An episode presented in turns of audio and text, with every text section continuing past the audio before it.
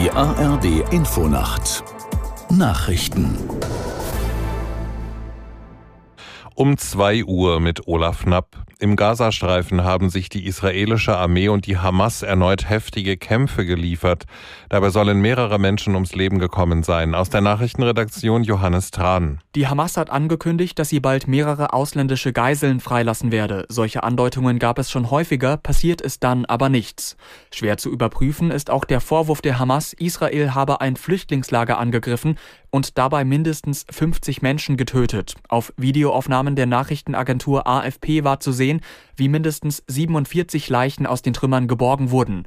Die israelische Armee bestätigte zwar den Angriff, betonte aber, es handle sich um einen Schlag gegen Terroristen und Terrorinfrastruktur.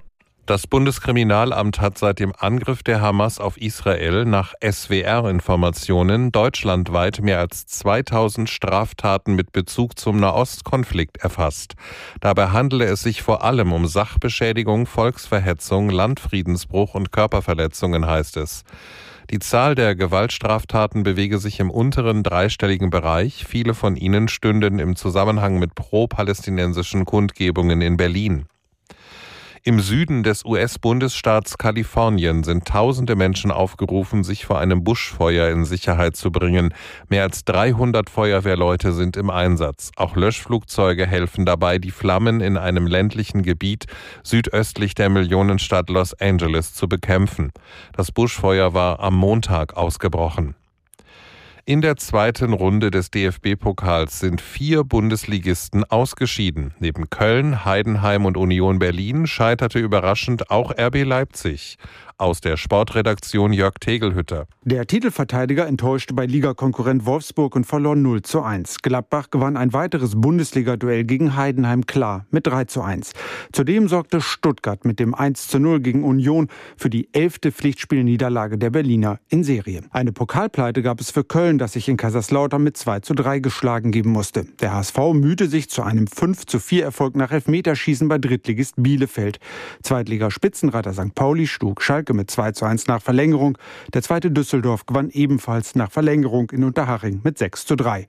Und Homburg steht nach einem 2 zu 1 gegen Kräuter Fürth als einziger Viertligist im Achtelfinale. Das waren die Nachrichten.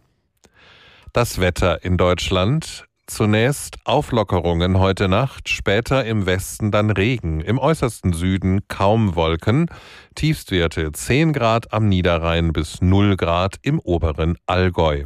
Am Tage in der Nordhälfte wechselnd bewölkt, gebietsweise etwas Regen, im Süden länger heiter und trocken, Höchstwerte 9 Grad im Thüringer Wald bis 17 Grad in der Rhein-Neckar-Region. Es ist 2 Uhr 3.